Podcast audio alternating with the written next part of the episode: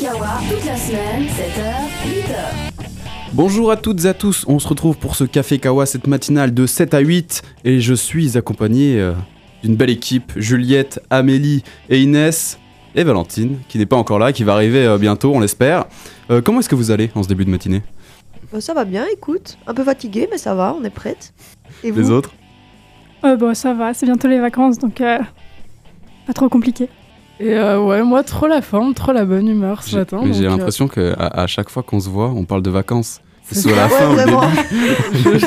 De retour de vacances, voilà. C'est- C'est ça.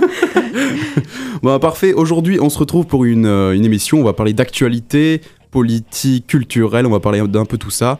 C'est tout de suite. Et on commence par une première actualité politique. Euh, on se retrouve donc euh, pour parler d'un fait politique qui monopolise l'agenda médiatique américain depuis son annonce jeudi passé. L'ancien président Donald Trump a été inculpé au pénal par la justice de l'État de New York, une première historique pour un président américain. Avant de se pencher euh, plus profondément sur le sujet, rappelons les faits. Donald Trump est accusé d'avoir orchestré une série de paiements pour étouffer trois affaires embarrassantes avant l'élection présidentielle de 2016, concernant notamment un enfant caché, une ancienne maîtresse et une relation extra-conjugale avec une actrice X.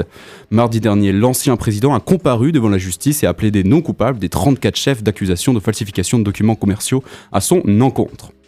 Devant la phénoménale médiatisation autour de l'affaire, on peut donc se demander pourquoi celle-ci entraîne-t-elle autant d'attention. Première réponse, et la plus évidente, par son exceptionnalité. Comme dit précédemment, Donald Trump est le premier ex-président à faire l'objet de poursuites de toute l'histoire du pays. Mais cette affaire est au centre de l'attention également et plus globalement car elle est symptomatique d'une tension sous-jacente à la démocratie américaine que nous allons tenter de décrypter. Tout d'abord, un point sur l'électorat américain. Il paraît aujourd'hui, et plus que jamais, divisé en deux camps avec des récits antagonistes. Le premier est démocrate, porteur de valeurs qualifiées idéologiquement comme progressistes, et tourné vers une politique internationale. Et le second, quant à lui, réunit une partie du camp républicain, pro-Trump, conservateur, isolationniste, méfiant à l'égard des institutions, et rassemble une partie d'un électorat en manque de représentation politique. Aujourd'hui, cette affaire judiciaire contre Donald Trump dépasse le simple fait divers, puisqu'elle fait à nouveau ressurgir les relents de l'assaut contre le Capitole le 6 janvier 2021. Ceux qui, il y a trois ans, se sont mobilisés contre l'élection de Joe Biden, décriant une massive fraude des élections et une formidable conspiration contre le président sortant, reprennent aujourd'hui la même lignée d'arguments réprobateurs en dénonçant une mise en accusation corrompue, un acharnement judiciaire et une façon, somme toute, d'écarter le candidat républicain de la prochaine élection présidentielle. Ce qui représente un défi de taille pour la démocratie américaine, c'est que cette méfiance d'une partie de l'électorat à l'égard de l'institution démocratique, mais également à l'égard de son système judiciaire, est alimentée et partagée par les propos de Donald Trump qui ne cesse de remettre en question les règles constituantes de l'état de droit et les mécanismes judiciaires auxquels il est confronté. Il prétend être victime d'une attaque d'un supposé État profond qui agirait contre les intérêts véritables du pays et attaque le système judiciaire qu'il dépeint comme étant lié aux intérêts démocrates. Le système judiciaire américain se trouve donc face à une situation à double tranchant. Il s'agit à la fois d'une occasion en or pour affirmer sa légitimité, en montrant, comme le dit Alvin Bragg, procureur de l'affaire, que la loi est la même pour tous et que personne n'est au-dessus des lois, mais il s'agit également d'une attaque directe à son fonctionnement institutionnel. En effet, Donald Trump se dit victime d'une persécution politique, car les procureurs sont élus aux États-Unis et ont donc une couleur politique. Dans le cas présent, le procureur Alvin Bragg est démocrate. La justice américaine est donc aujourd'hui affaiblie par les critiques sur sa polarisation. Au-delà de ces attaques toujours plus prononcées à l'encontre des institutions américaines, un autre point est soulevé par les médias dans cette affaire judiciaire, l'horizon de la campagne électorale 2024 de Trump. Alors que cette affaire de falsification de documents commerciaux ne semble, pour les analystes, ne pas pouvoir empêcher Donald Trump de se présenter à nouveau, d'autres enquêtes judiciaires plus conséquentes menacent la candidature de l'ex-président. On retrouve très brièvement le rôle de Donald Trump dans l'assaut du Capitole, la détention de documents fédéraux falsifiés, classifiés à son domicile après la fin de son mandat, ou la tentation d'interférence des résultats de l'élection présidentielle de 2020 en Géorgie. Des affaires qui pourraient donc l'empêcher de se présenter en 2024. Au niveau du soutien partisan, cette affaire judiciaire semble avoir renforcé les positions du candidat au sein de son parti et au sein de l'électorat. Du côté des républicains, Donald Trump s'est replacé au cœur du jeu politique et semble jouir d'un soutien important. Et du côté de l'électorat, la position anti-système semble le servir. Plus Donald Trump est attaqué et mis en cause, et plus s'impose l'idée d'une persécution, d'un complot, d'une conspiration des ennemis que seraient la justice, les démocrates ou les médias. Trump aurait, d'après les derniers sondages, le soutien d'un militant sur deux, un score important après les multiples scandales dont il est jugé responsable. En conclusion, la démocratie américaine et ses institutions souffrent aujourd'hui de légitimité après les multiples accusations conspirationnistes mises sur le devant de la scène par les affaires judiciaires de Donald Trump. Son futur semble incertain et fragile, ébranlé par les attaques incessantes d'un ex-président qui, encore en mars dernier, avait annoncé que son inculpation risquait de provoquer mort et destruction. Et de ces militants qui semblent de plus en plus douter de la valeur de l'institution démocratique américaine au profit d'une Amérique érigée selon des valeurs purement nationalistes. Affaire donc à suivre, le parcours judiciaire de Donald Trump étant encore long et sinué jusqu'à la prochaine présidentielle. Voilà, je ne sais pas si vous avez suivi ces affaires euh, judiciaires de Donald Trump, si vous avez un avis là-dessus. Alors, pas forcément d'avis, oui, j'ai suivi, mais. Enfin. Je pense que tu as bien résumé tout, le, tout ce qui se passe, mais franchement, je me suis pas plus intéressée. Tu ne que te ça. Enfin, mouilles je l'ai pas vu- et je, je je l'ai le retiens. passer, mais voilà, je me suis pas plus intéressée que ça. Mais euh, le, le nombre de chefs d'accusation, en fait, c'est c'est- enfin, c'est énorme, quoi. T'as dit Du coup, 30, 36 C'est 34 rien que pour 34. cette affaire. Et il y a d'autres, du coup, trois autres affaires euh, fédérales qui sont encore en cours. Donc bon, il y a de fortes chances pour qu'il soit arrêté avant 2024 puisqu'il il sera en procédure. Donc euh, à voir, à suivre. quoi. Après, euh, le problème, c'est qu'aux États-Unis, je crois que le fait d'être en procédure ne n'empêche pas de se présenter. Exactement, mais il faudrait qu'il soit condamné. Et il y a encore Mais- moyen, pas avec cette affaire, mais avec les autres affaires Parce qu'il fédérales. pourrait qui sont en faire appel, faire appel, faire appel, et puis du coup, euh, ça s'étend, et puis présidentiel. et C'est ce qu'il compte faire pour cet appel euh, actuellement. ouais. Mais euh, ce que tu as dit, je pense, c'est très juste, c'est que au final, on pourrait croire que ça va le desservir cette affaire, et en fait, son électorat est tellement dans ce truc de de toute façon, euh, tout le monde est contre Donald Trump Ouais. que ça, pour, enfin, limite, ça renforce complètement ça en se disant, bah oui, en fait, il y a un complot contre moi, alors que. Ouais, c'est ça. Il y a ça au niveau de l'électorat. Et au niveau du parti, euh, on voit que Donald Trump fait de plus en plus de chantage en disant aux autres candidats euh, potentiels républicains, genre si, si vous êtes avec moi ou vous êtes des traîtres, euh, c'est c'est ce qu'il dit quoi. Après, est-ce que ça va marcher? Parce qu'il y a quand même le, le candidat, le, enfin, euh, celui de, de Floride, qui, Ouais. qui euh, a l'air euh, d'être pressenti pour justement euh, reprendre sa- sa place en- au présidentiel. Quoi. Après les midterms, Trump avait perdu beaucoup de, beaucoup de vitesse au niveau de ses, de ses, de ses soutiens. Pardon. Oui. Et euh, avec ses affaires, il est nouveau au centre de l'attention et il, il semble gagner des places même au sein de- du, du parti. Donc, euh, Bah écoute, On verra. À voir, à voir. Affaire à suivre donc. Euh, en ce qui nous concerne, on va se retrouver après la prochaine musique. Hall of Fame de. The Script.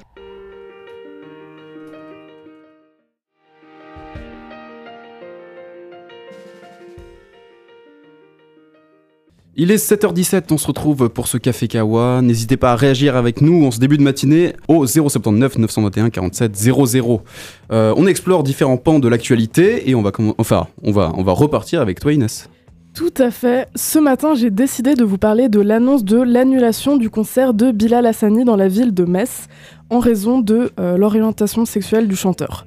Pour mettre un peu de contexte, euh, Bilal Hassani, repéré lors de la compétition de l'Eurovision en 2019, a été la cible du groupe ultra-catholique Aurora Lorraine.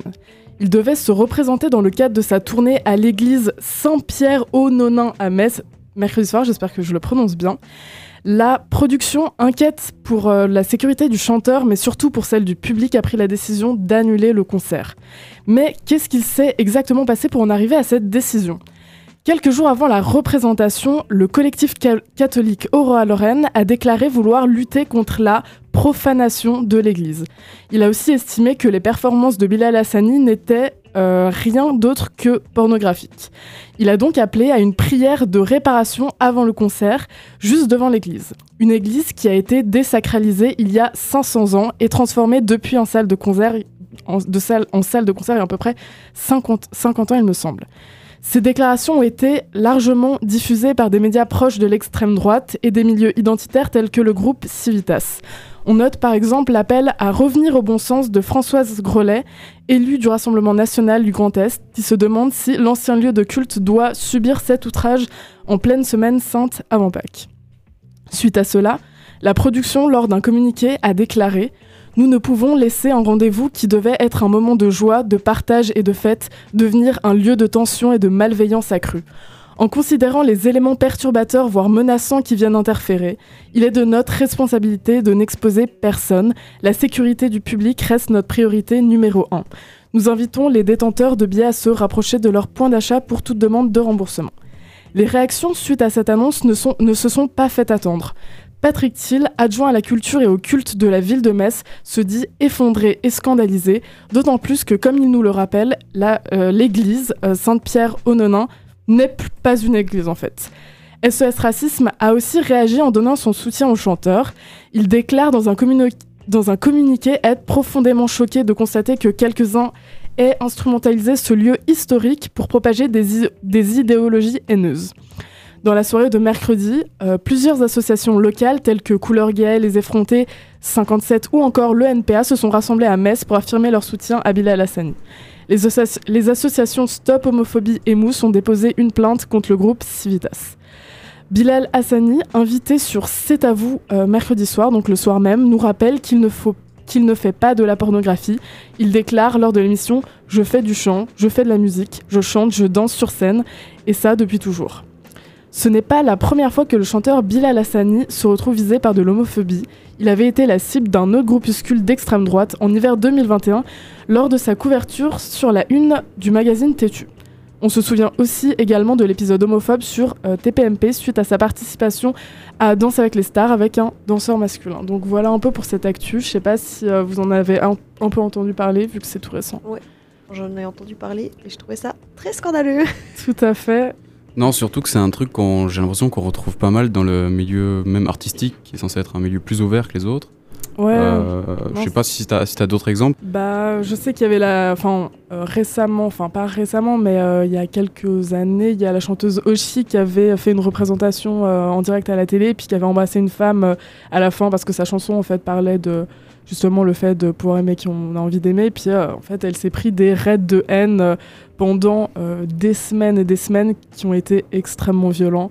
Et ouais, enfin c'est assez grave quoi. Ouais, c'est dur. Surtout qu'en tant que femme, je pense que ça, ça, ça rajoute à ça, quoi. On connaît Twitter. Quoi. Oui, exactement. Et en fait, c'est quand même des groupes qui sont, enfin, les raids, ils sont assez organisés. Ouais. Du coup, ça fait que, bah, c'est tout le temps, tout le temps, tout le temps, et des menaces de mort et tout ça. Elle en témoigne euh, dans différents euh, in- interviews. C'est c'est assez, grave. Mais du coup, ça veut dire que parce que du coup le lieu a été désacralisé. Oui. Et de ce- il sert à d'autres enfin à des concerts, à plusieurs choses comme ça. Mais comment ils règlent du coup?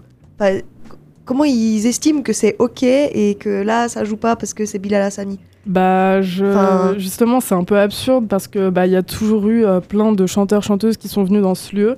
Surtout que Bilal Hassani, euh, en fait, dans le cadre de sa tournée, donc c'était la première date de sa tournée, il voulait pas, euh, absolument pas faire un geste de provocation en allant dans une église ou quoi que ce soit. C'était vraiment que dans sa tournée, en fait, il fait le tour de plein de lieux atypiques. Il va aller aussi dans des châteaux, dans une, je crois, dans un théâtre. Ouais. Donc, euh, c'est un peu absurde, quoi, parce que c'est, en fait, c'est aujourd'hui, c'est une salle pour des événements. C'est pas, il y a pas du tout un, enfin, c'était il y a 500 ans que c'était une Ouais, église. Justement. Mais tu l'as bien dit, c'est vraiment utiliser cet objet de manière enfin, symbolique, alors que ça l'est pas, pour promouvoir Ouais. justement des, des trucs euh, homophobes, quoi. C'est ça. Mais euh, bon, bah, il y a une plainte qui a été déposée, on verra ce que ça amènera, mais c'est surtout pour euh, lui, quoi. On est assez désolé Ouais. parce que commencer sa tournée comme ça, c'est un peu dur. Surtout que Ouais. le pauvre, je pense, que c'est pas la première vague de haine qu'il qui subit. Non, Très dit. clairement pas. Euh, donc non, on force à lui quoi. Et on peut retrouver le même phénomène par exemple euh, dans le milieu du hip-hop avec euh, Lil Nas X qui a un peu ouvert Oui, les portes ouais, à, un milieu plus ouvert et ça a été très mal accueilli quoi. c'est ça. Qui est au Montreux Jazz d'ailleurs. Oui, qui a montré jazz. ouais. Oui, oui, oui, euh, mais qui est. euh, je crois que c'est c'est combien les billets pour lui? Je sais Je plus. sais plus, je crois que c'est 100 balles. Ouais, je crois que c'est toujours plus de 100 francs. Ouais. euh. Je sais pas, j'avais vu un billet à 360, mais je crois que c'était c'était pas Bob Dylan? Pas du tout. Euh, c'est possible, il est possible, il est là cette année c'est donc possible, euh, Ouais, il me semble possible. 360 francs le billet, hein. attention. Faut être motivé. Hein. c'est ça. Bon. Ouais, c'est Festival clair. de luxe. Ah, mal. Jazz, c'est ouais, c'est- c'est c'est honteux. Moi, j'avais reçu un billet gratuit pour euh, Woodkid l'année passée. Mais non, c'est trop Incroyable. bien. Woodkid, c'est trop bien. T'es allé c'est- Ouais, Ah ouais. tu sais, c'est orchestral. Il, il a, il a tout sur scène, c'est incroyable. Mais la salle est incroyable. Mais comment t'as reçu un billet Stravinsky. Non, Stravinsky. Oui, ouais. salle, Stravinsky. Comment ça se fait que t'as eu le, le billet gratuit? Euh, C'était une amie à moi qui, avait, qui, qui, qui connaissait quelqu'un qui bossait là-bas. Puis on a eu deux billets gratuits euh, le jour même. Bah, dinguerie. Ouais. Voilà. J'espère que ça, vous a, ça, ça va vous arriver à vous, auditoris, euh, cette année, mais bon, on croise les doigts. en tout cas, de notre côté, on se retrouve après Necfeu Dernier Soupir pour une autre actualité qui sera présentée par Amélie. A tout de suite.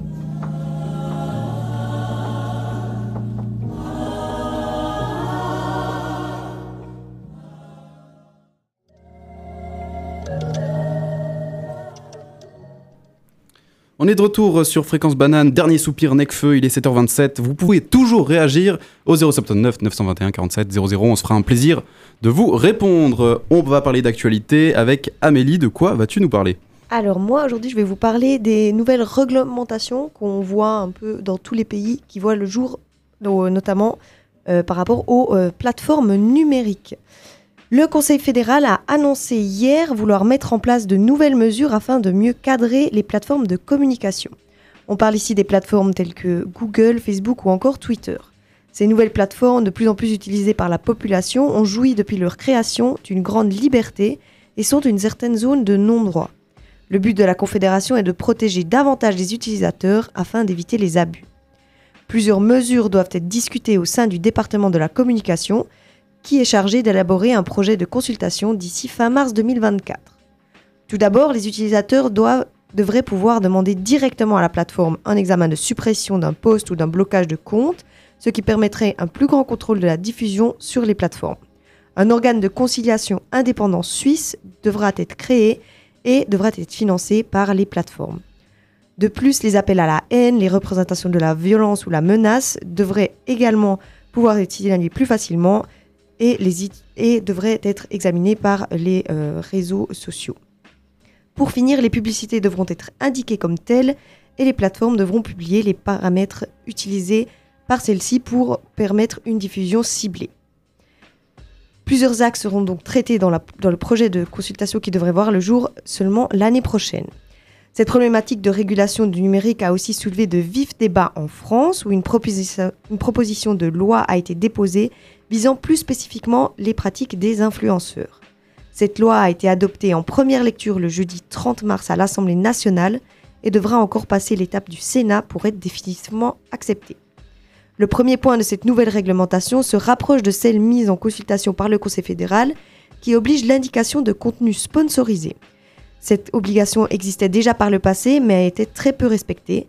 Une sanction allant jusqu'à 300 000 euros d'amende et deux ans de prison pourrait être perçue en cas de non-respect. La pub pour les crypto-monnaies sera interdite ainsi que la promotion de la chirurgie ou de la médecine esthétique. Les jeux tels que les pronostics sportifs connaîtront le même sort sur les plateformes qui ne permettent pas de restreindre l'audience aux plus de 18 ans. Une des mesures que la loi française espère mettre en place, dont la consultation demandée par la Confédération ne traite pas, est la mention lors de l'utilisation des filtres. La loi française prévoit tout un panel de mentions à ajouter aux posts sur les réseaux sociaux, concernant notamment les jeux d'argent, l'alcool, mais aussi l'utilisation de filtres. Beaucoup d'autres points sont euh, encore évoqués dans cette loi, mais le point le plus important reste d'uniformiser les impératifs en matière de promotion de produits en ligne en soumettant les quelques 150 000 influenceurs français aux mêmes règles que celles de la publicité traditionnelle. Peu après l'annonce de la discussion de cette loi, une tribune très maladroite des influenceurs a vu le jour il y a bientôt une semaine. Beaucoup d'influenceurs se sont d'ailleurs désola- désola- merci, de celle-ci. Ne cassez pas le modèle vertueux que nous construisons aux quatre coins de la France avec et pour les Français. Comprenez-le, protégez-le et faites-le grandir. C'était le message principal de cette tribune qui indiquait paradoxalement être favorable à un meilleur encadrement du secteur. Beaucoup de discussions donc autour de ces nouvelles plateformes qui seront très probab- probablement plus cadrées dans le futur. Je ne sais pas, vous avez vu passer euh, cette info, qu'est-ce que vous en pensez? Est-ce que vous comprenez la tribune euh, des influenceurs? Euh, Quel est votre avis là-dessus? Alors, moi personnellement, je pense qu'il était temps de réglementer cette zone un peu de Mhm. non-droit qui était complètement floue. Euh, en ce qui concerne la tribune, euh, bon, forcément, il y a beaucoup de, de grands youtubeurs ou de, de streamers qui se sont fait avoir. Euh, elle les concernait pas du tout en réalité, la loi. Euh, elle concerne plus des personnes qui font des placements de produits frauduleux ou par exemple des, des, des jeux d'argent. La plupart euh, disent de ne pas avoir lu la, la tribune avant de la signer et, et se sont excusés, mais, euh, Ouais. mais oui, oui. Ce qui est un très bon exemple à faire, signer sans regarder. Voilà, Ouais, Bon, maintenant ils sauront. Mais Donc oui, je pense que c'est une bonne chose à faire. c'est- ça qui est assez drôle, c'est que au final, je crois que ce qui est, enfin, c'est plus restrictif pour les agences des influenceurs, Mhm. slash youtubeurs, blablabla. Et enfin, c'est assez drôle pour euh, des entre guillemets, on paie, enfin, les influenceurs paient pour que ces personnes les représentent médiatiquement. Et ces personnes les mettre carrément dans la sauce Ouais. et en termes de communication, c'est éclaté parce qu'il me semble que lors de la publication de la tribune, il n'y avait même pas un message en mode euh, oui, euh, c'est une revendication très compliquée. Mais en fait, il y avait quelque chose en mode euh, oui, on est d'accord avec la loi, mais voici la tribune. Enfin, ça, se contredisait complètement. Euh, ouais, ça, avait, ça avait peu de sens. Mais bon, c'est un secteur qui, où il reste quand même pas mal de zones de, de, de flou. Ouais. D'ailleurs, vous, enfin nous, on est une génération qui a quand même grandi avec les réseaux sociaux. Est-ce que ça, ça a pu vous porter préjudice qu'il n'y ait pas toutes ces réglementations Justement, je pense à l'utilisation de filtres euh, qui n'est pas mentionné, le fait que des, euh, des publicités soient faites sans que ce soit indiqué. Est-ce que vous, ça vous a, enfin, ça a pu vous Bah, les filtres, je pense, oui, quand même, parce que bah, tu vois, c'est bah, corps Instagram, c'est visage Instagram, et tu te dis, oh Mhm. merde, moi je suis pas normal, enfin voilà. Donc euh, je pense que c'est une bonne chose que on réglemente l'utilisation des filtres. Mais pour ce qui est de la publicité, tout ça, euh, je crois pas trop. la prévention euh, de ce qu'on voit sur internet n'est pas réel Voilà. à marcher Je pense qu'au final, ça dépend de ce, ce quoi tu consommes, parce que les, les influenceurs qui étaient visés, j'ai l'impression que c'est pas mal les influenceurs, euh, par exemple du côté de la télé-réalité. Ouais. Et du coup, bah, c'est les gens qui peut-être consomment euh, ce type de contenu qui euh, vont être touchés par euh, des, en fait, juste des produits complètement frauduleux, des pubs mensongères. Ouais. et- enfin, je pense que c'est bien, je pense que tout le monde est assez d'accord avec cette loi, et puis euh, voilà quoi. Et je pense surtout qu'elle est importante pour la nouvelle génération. Parce que nous, à, à l'époque où on a commencé par exemple Instagram, il n'y avait pas tous ces placements de produits. Ouais. Et aujourd'hui, on a le discernement nécessaire pour pas acheter un Mm. blanchiment dentaire euh, Ouais. à 500 balles. Quoi. Mais je- moi, j'ai quand même vu la différence de. Enfin, surtout sur le YouTube, Oui. de euh, quand les l'obligation des mentions sponsorisées est arrivée. Parce Oui. que l'époque où, quand même, les. Moi, je me rappelle, je regardais tout le temps des influenceuses beauté, leur maquillage et tout, j'adorais ça. Mais à aucun moment, du coup, elles étaient obligées de dire. Enfin, genre, elles disaient, j'adore ce produit, machin. Elles devaient pas dire que c'est sponsorisé. Et ça, quand je m'en souviens, je suis là, mais c'était un monde, mais fou, quoi. Genre, elles faisaient leur truc, elles disaient, ça, j'adore, vraiment, je l'utilise tous les jours tu sais pas que c'est sponsorisé, tu, enfin, tu la crois, enfin, pas tu la crois, mais tu, je sais pas, tu parles. Maintenant, j'ai l'impression que vu qu'elles sont obligées, même si c'est pas très respecté, et c'est pour ça qu'ils mettent en place de nouvelles lois, ils sont obligés de dire que c'est sponsorisé. J'ai l'impression quand même que c'est un peu plus réel quand ils disent, ouais, c'est pas, pas, pas sponsorisé. Ça, je trouve ça vraiment cool, tu vois. Ouais. Et j'ai enfin, j'ai l'impression que c'était vraiment il y a tellement longtemps que c'était, enfin, Ouais. qu'il n'y avait pas cette loi et que j'ai quand même vu la différence un peu de. Et, et surtout aujourd'hui, euh, les placements de produits, c'est assez popularisé et c'est surtout accepté. Euh, faut se rappeler qu'au tout début, les placements de produits, c'était Ouais. très mal vu. Mhm. Je- moi, je me souviens, de, bon, à l'époque, hein, Diablo X9, qui était un joueur Call of Duty, qui avait fait un premier placement de produit. C'était un des, un, des, un des premiers youtubeurs à le faire. Et il s'était fait, mais lyncher, quoi. Ouais. Donc c'était c'était très peu accepté. Alors que maintenant, à chaque fois qu'un youtubeur fait un gros projet, ils sont là, bon, euh, gros projet égale euh, sponsorisation. Par contre, gros cœur sur les personnes sur YouTube qui mettent, tu sais, un encadrement autour de la sponsor et du coup, quand tu vas en avant, tu vois ce que je veux dire? Oui. Genre, quand tu vas en avant, Oui, tu oui. vois quand c'est que Ah. ça se finit. Franchement, quel kiff. Tu peux juste skip Ouais. la présentation et juste passer à la vidéo. Non, en tout cas, euh, je pense qu'on va encore en- beaucoup en entendre parler. Mhm. Euh, Le Conseil fédéral euh, a mis son projet en consultation. Donc, euh, en tout cas, l'année prochaine, on devrait euh, voir le jour d'un nouveau projet, en tout cas en Suisse, sur les règles sur les plateformes numériques. Bah, merci beaucoup Amélie. On peut dire que de toute manière c'est euh, bénéfique pour le secteur, je Mhm. pense. Euh, on se retrouve donc pour une dernière musique. Non, avant dernière musique. Air Down de Sir et Kendrick Lamar. Et ensuite on passera à l'actualité de Valentine. A tout de suite.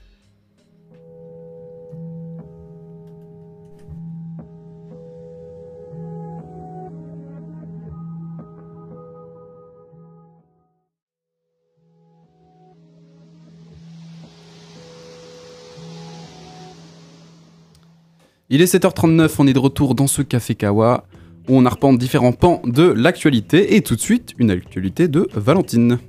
Oui, aux États-Unis, Janet Protasiewicz a été élue en tant que juge euh, à la Cour suprême du Wisconsin. Je crois que ça s'appelle aussi comme ça, je ne suis pas sûre. Euh, et c'est une bonne nouvelle pour le droit à l'avortement.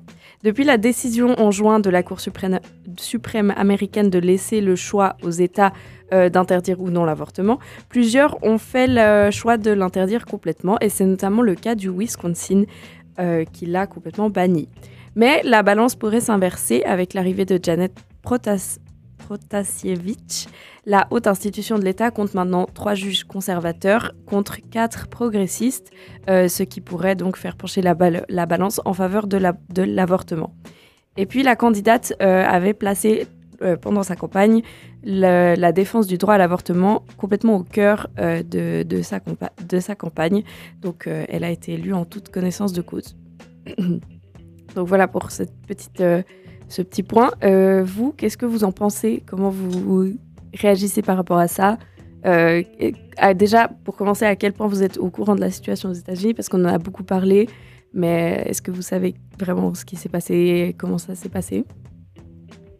Bah moi personnellement, j'ai un peu suivi euh, comme tout le monde et puis bah on voit qu'il y a un recul des droits dans plein d'États, particulièrement les États du Sud et puis bah c'est dramatique parce que bah, c'est juste euh, des femmes qui vont se retrouver euh, avec bah, un enfant dans la précarité, des enfants qui peuvent être issus du viol qui- où t'as pas la possibilité d'avorter puis c'est bon on n'est pas enfin il y avait le je sais plus dans quel pays c'est un pays du Nord il me semble où euh, où ils font entendre les, les battements du cœur euh, avant que ça, la mère fou. avorte. Ça, c'est Mhm. ça, c'est énervé un peu, mais euh, c'est déjà très très grave, quoi. Amélie, un avis là-dessus?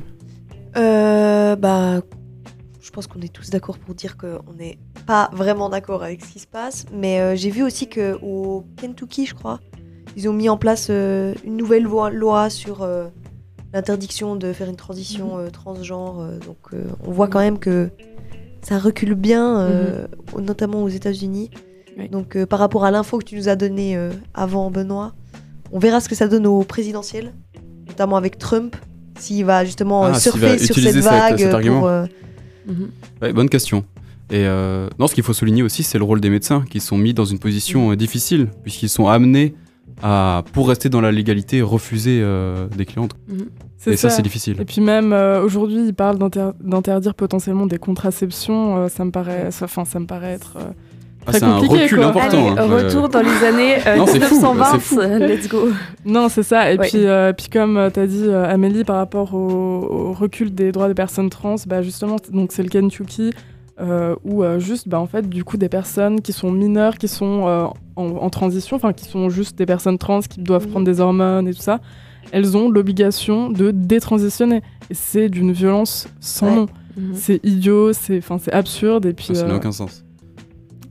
tu veux dire quelque chose, Amélie? Non, non, je suis totalement d'accord. juste près de ton micro. Non, et ce qui est d'autant plus dur à accepter, c'est qu'on pensait que c'était des droits qui étaient acquis. Ouais. Et, ça, euh, tout recule en ce moment en même temps et c'est pour Ouais, ça c'est qu'il faut être vigilant euh, même au sein de notre pays parce qu'on voit que, bah, je sais pas si vous avez entendu parler de l'initiative de l'UDC, euh, non euh, projet d'initiative qui, euh, qui ferait qu'en fait, euh, quand tu euh, te présentes pour avorter, Ah oui. euh, tu un dois avoir euh, un jour Ah en oui, plus. Ah oui. C'est-à-dire oui, Je me fais harceler par les signeurs de pétition. Genre, Mais oui, vraiment, ça. vu Ils passer partout à l'UNIL. C'est un truc de malade. C'est- quoi? Comme Tu ça, un jour en plus? Tu dois attendre un jour. Enfin, on te donne un jour de réflexion. Je crois que tu fais ta demande et Voilà. tu- dois attendre encore un Et- jour avant de Et confirmer. ça- Et ça s'appelle la nuit porte conseil. voilà. L'angoisse. Quoi. pas paternaliste. Euh, ah, tu t'es jamais fait. euh, on t'a jamais demandé à Anthropole euh, de tu- signer des. Est-ce que tu as vu ma tête? Je n'ai pas l'air de quelqu'un de majeur. quand, euh, quand je suis dans la rue et quelqu'un me dit euh, Est-ce que vous voulez signer? Je suis en mode Non, désolé, j'ai pas 18 ans. Le gars, il me regarde, il me fait Ouais, ça se voit. Oh, c'est dur, c'est dur. Super. Mais, euh, mais oui, par rapport justement à l'initiative en Suisse, euh, bah, je pense qu'on est tous d'accord pour dire que je pense que quand, enfin, on est tous d'accord, moi personnellement, c'est mon avis quand même, que quand une personne va avorter, bah, elle sait entre guillemets qu'elle va avorter. Je pense qu'elle a réfléchi un minimum avant et Mhm. puis dire attends un jour, vraiment s'il te plaît. Surtout, l'avortement, tu vas pas. C'est pas un moyen de contraception, c'est pas un truc que tu utilises comme ça dans le vent. Enfin, c'est quand fait. même lourd pour euh, la, la femme qui, qui l'utilise. Donc, enfin, je pense que on le, si on y a, bon, si on en a besoin, on le fait en pleine conscience. Et puis, c'est pas Ouais. une partie de plaisir. Enfin, quand j'entends des arguments, euh, oui, euh, ça va faire des. Si on le, le laisse faire, ça va faire des abus, il y en aura tellement beaucoup. Enfin, non, enfin, je suis désolée, c'est un, c'est un énorme choc pour ton corps. Au niveau psychologique, ça doit vraiment pas être facile non plus. Enfin, je sais pas, ça me paraît tellement absurde. C'est clair, et c'est presque insultant pour, euh, Mhm. pour toutes Ouais, les femmes ça. en leur disant bah, un jour de plus, comme si ça faisait euh, deux jours Ouais, qu'elles y réfléchissaient. Mais surtout que je pense que s'ils atteignent le nombre de signatures, je pense qu'il y a moyen quand même Non. qu'en Ah Suisse ouais. ça passe. Ouais, bah, bien sûr. Mais Si, bien sûr, si, hein. oui, Parce. Bien que sûr. la loi est un peu absurde. Elle est pas complètement. euh, Ouais, elle est- mais En plus d'être conservatrice, elle est un peu absurde. Et je pense qu'elle va pas. faudrait voir comment se positionnent les partis, mais C'est- c'est quelque chose de compliqué en tout cas. Mais tu vois, en soi, enfin, c'est assez smart, euh, entre Ah non, mais guillemets, c'est hein, smart comme c'est par l'UDC, parce qu'en soi, c'est genre une nuit de plus, qu'est-ce que ça change Euh, De toute façon, Parce vous avez que- déjà pensé avant. Enfin, Ouais. Tu vois, ça change rien. C'est pas comme euh, aux États-Unis où on veut interdire quelque chose. Il n'y a pas d'interdiction, c'est juste une nuit de plus, 24 heures de plus, Ouais. tu vois. Mais je pense que cet argument-là, il est quand même Mais hyper fort de dire, mais ça change rien, 24 heures de plus. euh. justement, c'est la porte ouverte à après aller plus loin. Ouais, justement, c'est.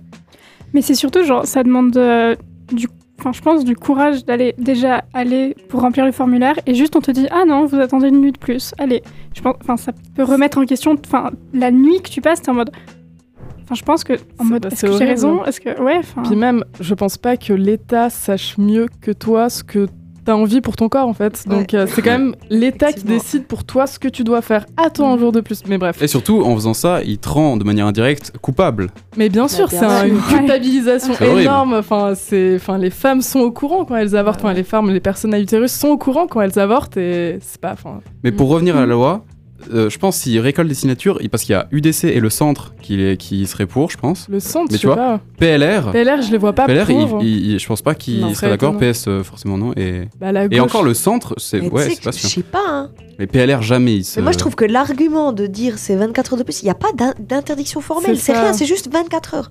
Je trouve que l'argument, il est genre. Perso. Enfin. Il est, il Je, est je bien trouve justement trop absurde Ouais. pour. euh, Non, pour parce Ah ouais Pour moi, Ouais. si t'es pas convaincu, genre, euh, et que tu revendiques ça à mort, tu peux te dire, bah, 24 heures de plus, euh, C'est pas idiot en soi. Enfin, tu vois, genre, euh, ça peut juste renforcer le fait que t'es sûr de ta décision. Peut-être que ça aide même euh, la personne euh, qui est enceinte de se dire, euh, enfin, tu vois, genre, je. Je sais pas. mais après on peut prendre l'argument dans l'autre sens genre si enfin si attendre 24 heures de plus ça change rien alors pourquoi attendre 24 heures de plus? Tout à fait. Ouais, tout bah oui. à fait. Mais je pense que pour des personnes qui sont pas hyper politisées, en ayant parlé un peu avec EL, bah c'est Ouais, justement. Enfin, les personnes voient pas forcément le mal en se disant, bah c'est vrai que 24 heures de plus, ça peut être bien pour vraiment réfléchir parce que c'est une décision qui est assez lourde.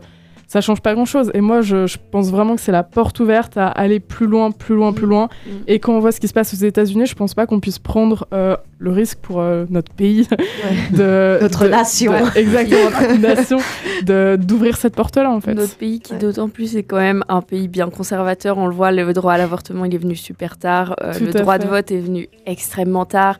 Le mariage pour tous est venu aussi Extrêmement vraiment tard. Donc moi, je, enfin, quand j'entends des initiatives comme ça qui coupent dans nos droits, ça, honnêtement, ça m'inquiète. Enfin, je me dis, ok, est-ce qu'on part vers un retour euh, au conservatisme qui nous a privés de nos droits pendant tellement de temps? Ou est-ce que c'est juste euh, deux, trois cons qui ont décidé que les femmes, elles savaient pas ce qu'elles voulaient pour leur corps? Et puis, Je sais pas. puis il y a aussi ce côté injuste où euh, c'est une loi, c'est pas des militants de l'UDC qui viennent vers nous, en fait, c'est des personnes qui paient pour faire ça. On voit Mhm. bien qu'il y a des partis qui ont plus de moyens que d'autres. Ouais. Et avec ces moyens, enfin, ils déploient une énorme campagne parce qu'on Mhm. en a entendu quand même beaucoup parler de ce truc, j'ai l'impression. Donc euh, voilà, il y a cette injustice-là. Voilà. Donc euh, rendez-vous dans deux mois, je pense, à voir s'ils auront euh, récolté les signatures euh, nécessaires. Mhm. On verra bien. Euh, il est 7h48. On va se retrouver euh, tout de suite après la prochaine musique pour un Enfant au Campus. Euh, C'est tout de suite après. À tout de suite.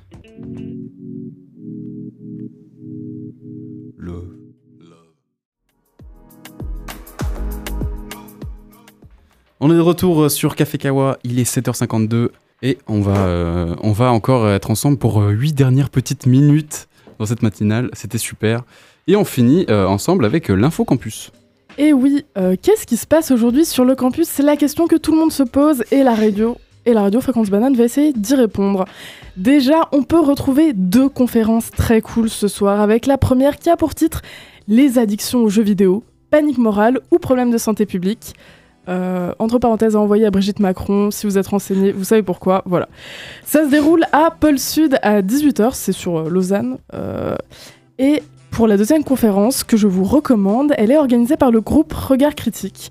La place financière, le paradis fiscal suisse et la débâclée du crédit suisse, c'est le titre de l'événement. Elle sera conduite par le professeur d'histoire contemporaine Sébastien Gay, je ne sais pas comment on dit, qui travaille actuellement sur euh, le processus qui mène à l'émergence de la Suisse comme paradis fiscal. C'est à retrouver ce jeudi soir à Géopolis dans la salle 2144, 2144, comme vous voulez, à 18h15. Oui, les deux conférences se passent environ en même temps, donc oui, il faudra choisir. Mais comme dit mon papa, choisir, c'est exclure. Voilà. si après la Politique. oui, je, je sais, je sais. Euh, si après la conférence, vous ne savez pas quoi faire, ça tombe bien, la SP organise encore une soirée au Glitch Club à 23h. Si vous n'avez pas encore de préloc, essayez de les contacter, les harceler tout simplement en, MP, en MP, parce que je crois que les ventes, de- les ventes sont finies, mais en MP, euh, vous pouvez choper des billets sur leur compte Insta. Comme euh, il n'y a pas que le campus qui est au centre de notre vie, je vous recommande aussi un petit événement hors campus, voilà. Le Jig Bar, oui encore, organise ce soir un plateau de stand-up LGBT QIA+, à 19h30 et à 21h. C'est à Lausanne et vous pourrez avoir la chance de m'y retrouver dans le public. Je sais que ça peut être un peu intimidant de me croiser là-bas, mais n'hésitez pas à venir me parler. Je prends des photos avec vous avec plaisir et surtout, je ne mange pas. Oui, en fait, tous les événements que je vous ai présentés se déroulent quasi en même temps. C'est la vie. C'est tout pour moi. Merci Inès pour cette info. Euh, on espère tous te retrouver au Gigbar, Mais vraiment. de Si tu seras harcelé, hein. Mais je le sais. comme je- les gens de la ESP, hein, il n'y a aucun problème. On, on pourra se parler euh, à la fin, après. Pas de. Eh bien, merci à toutes pour cette émission. Je sais pas si on peut finir par une petite euh, reco chacun. Allez. Bah, vas-y, Amélie, t'as une reco Alors moi j'ai une recommandation euh, de d'application de site. Euh, si vous êtes friand de euh, d'habits de seconde main, euh, je vous recommande d'aller sur Ricardo au lieu de Depop. Je déteste Depop, je le dis haut et fort. Acheter un t-shirt 3 francs moins cher qu'en magasin pour ne pas pouvoir l'essayer, etc. Des habits qui viennent de Chine. Voilà, dealer. Non, mais vraiment, je déteste. Alors que sur Ricardo, c'est super parce que c'est des personnes un peu plus âgées qui vendent des choses super stylées. Elles ne savent pas du tout ce que les jeunes cherchent, donc elles vendent des trucs, mais vraiment incroyables. Genre, euh, je sais pas. Ça Gucci. exemple. euh, Non, par exemple, les lunettes de vitesse. Vous voyez? Les lunettes de vitesse, ouais. Oui. Je trouve ça très stylé. Eh bien, sur Depop, t'achètes ça, mais 25 balles. Impossible, impossible. Sur Ricardo, bah, ils vendent leurs vieilles euh, Attends. lunettes de vélo. En résumé, Deux hein, balles. en résumé, profitez de la faiblesse des vieilles personnes. qui ne connaissent pas le marché. non, voilà ma petite recommandation. euh, allez tous sur Ricardo. Merci beaucoup, Amélie. Une, euh, quelqu'un d'autre, une reco? Euh, oui, pour moi, c'est une expo photo à- au musée de l'Elysée euh, à plateforme 10, Under Your Smell, qui est euh, une collaboration entre la directrice artistique, euh, oui, la, non, la directrice de création euh, de Jean-Paul Gaultier et les étudiants de bachelor en photographie de l'ECAL. Et euh, donc, c'est une, euh, c'est la représentation des parfums Jean-Paul Gaultier, mais euh, en photo. Putain, Trop cool. T'as été le voir ou physique. euh Euh, Je y vais ce soir. Ah, très bien. Vous pouvez retrouver Valentine. Voilà, ce donc, soir. Oh là là. Elle prend des photos, Des photos, elle ne mange nouveau. pas. Et toi, Inès, t'as une reco? Euh, écoutez, pour changer un podcast, voilà, toujours. euh, en fait, avant, je regardais, j'écoutais, pardon, le podcast qui s'appelle Pardon le cinéma, jusqu'à qu'il s'arrête mystérieusement en novembre. Je ne savais, je ne savais pas pourquoi. Et euh, du coup, je suis tombée sur un autre podcast et euh, qui s'appelle Réaliser sans trucage. Et je me suis dit, mais c'est bizarre, c'est les mêmes personnes sauf une. Pourquoi? Parce qu'en fait, une des personnes a été dans une sauce incroyable, accusée, je crois, de agression sexuelle sur mineur, euh, harcèlement. Ah oui. tout le truc euh, terrible qui va avec. Et du coup, bah, les personnes qui euh, étaient avec elle en émission avant ont décidé de, du coup, arrêter le podcast Pardon le cinéma, ce qui est assez compréhensible, et on un sans lui, Ok. qui s'appelle Réaliser sans trucage. Euh, je trouve que c'est une équipe qui est vraiment cool, qui commande vachement bien euh, l'actualité. Donc, il, elle, commente en général euh, les films toutes les semaines qui sortent. Donc, c'est très cool. si vous aimez bien le cinéma, voilà. Ok, trop bien. Tu peux redire le nom? Réaliser sans trucage. Réalisé sans trucage, n'hésitez pas. Et pour ma part, petite reco musicale, on a le jeune rappeur Luther qui a sorti un nouvel EP, Ami. N'hésitez pas à y aller. C'est quatre titres, trois titres. C'est vite écouté, euh, donc n'hésitez pas. Voilà, c'était tout. Je crois qu'on arrive gentiment à la fin. Oui, on arrive à la fin. Euh, c'était un plaisir euh, de, de vous retrouver pour cette matinale. Merci à toute mon équipe. Mon équipe J'ai vu les yeux d'Inès Oh, à toute l'équipe d'Inès, pardon. non, non, non Donc voilà, Inès, tu veux finir parce que c'est ton équipe Pas du tout, je je te lègue ce rôle. Je Merci. délègue, je délègue. Merci, merci. Non, merci de nous avoir suivis. C'était un plaisir. Passez une- un bon week-end et une bonne fin de semaine. Euh, Et et à bientôt. Pâques. Oui, joyeuse. Pâques. Joyeuse Pâques et à bientôt. Ciao, ciao. Flash Info. Le Flash Info, il s'agit de ça. Suisse, les voitures électriques seront aussi imposées comme les autres dès 2024. Le Conseil fédéral a confirmé mercredi cette option annoncée dans le cadre du programme d'assainissement des finances de la Confédération. Il a, ouvert, une procédure de consultation. Ukraine, Emmanuel Macron en Chine en quête d'une lueur d'espoir sur l'Ukraine. Le président français a atterri mercredi matin à Pékin et y restera pendant trois jours. Il veut réengager le dialogue avec la Chine, l'un des partenaires économiques majeurs de l'Europe. L'Ukraine devrait être au, cœur des discussions. OTAN, la Finlande devient officiellement le 31e membre de l'OTAN. Après trois décennies de non-alignement mili- militaire, la Finlande est officiellement devenue mardi le 31e pays membre de l'OTAN, une journée historique pour l'Alliance qui, qui a soulevé une vague de félicitations de la part des pays occidentaux, mais qui a déclenché la colère de la Russie. Sport National League, Bienne élimine Zurich en 4 matchs et accède à sa première finale. Bienne est en finale des playoffs de National League. Lors de l'acte 4, les Zélandais ont battu 5-3 Zurich pour s'offrir une quatrième victoire en 4 matchs face au Lyon, grâce notamment à 3 assists de Gaëtan Haas. Fréquence banane, la météo. Dans la région lausannoise, un temps couvert et sec est attendu tout au long de la journée avec des températures variant de 6 à 10 degrés. Vendredi, temps pluvieux et couvert durant la matinée avant un retour d'un temps sec et une température moyenne de 9 degrés la journée. Ce week-end, temps ensoleillé dans l'ensemble avec une température maximale de 14 degrés dimanche après-midi.